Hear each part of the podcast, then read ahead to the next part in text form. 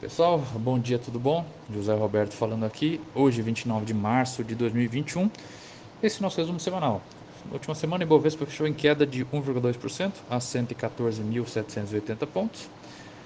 O dólar está cotado a R$ 5,74, S&P 500 a 3.974,54 pontos e o petróleo Brent a 65 dólares e 20 centavos o barril.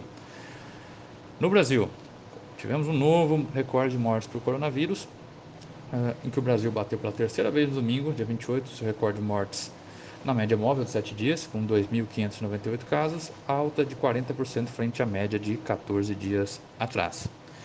Tivemos o orçamento aqui sendo questionado. Um grupo de deputados de 10 partidos enviou ao presidente Jair Bolsonaro uma carta em que pedem explicações sobre como o Poder Executivo pretende cumprir com o teto de gastos sem recorrer a pedaladas fiscais. Eles questionam o modelo uh, do orçamento aprovado em 25 de março, marcado por corte de despesas primárias obrigatórias e elevação de gastos em outras áreas para viabilizar emendas parlamentares.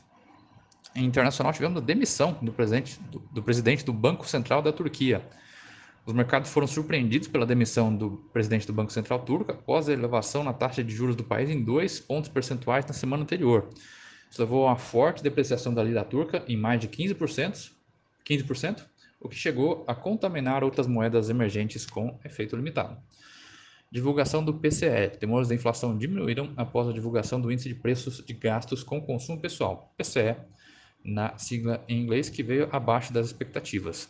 PCE é a medida de inflação monitorada de perto pelo Banco Central dos Estados Unidos e, como resultado, as taxas de juros das Treasuries de 10 anos recuaram uh, o avanço da pandemia na Europa. Na Europa, a semana foi marcada por preocupações com o avanço da pandemia na região. A Alemanha estendeu o lockdown até dia 18 de abril para conter a propagação do vírus. Enquanto isso, a União Europeia caminha para uma limitação de exportação de vacinas produzidas no bloco, inclusive da AstraZeneca e de insumos para o Reino Unido. Tivemos um navio encalhado no canal de Suez. Desde terça-feira, o um navio de carga de 400 metros está encalhado no canal de Suez, por onde passa cerca de 10% do comércio global. Com o bloqueio desta via importante, o preço do petróleo disparou, porém incertezas da demanda global também pesaram.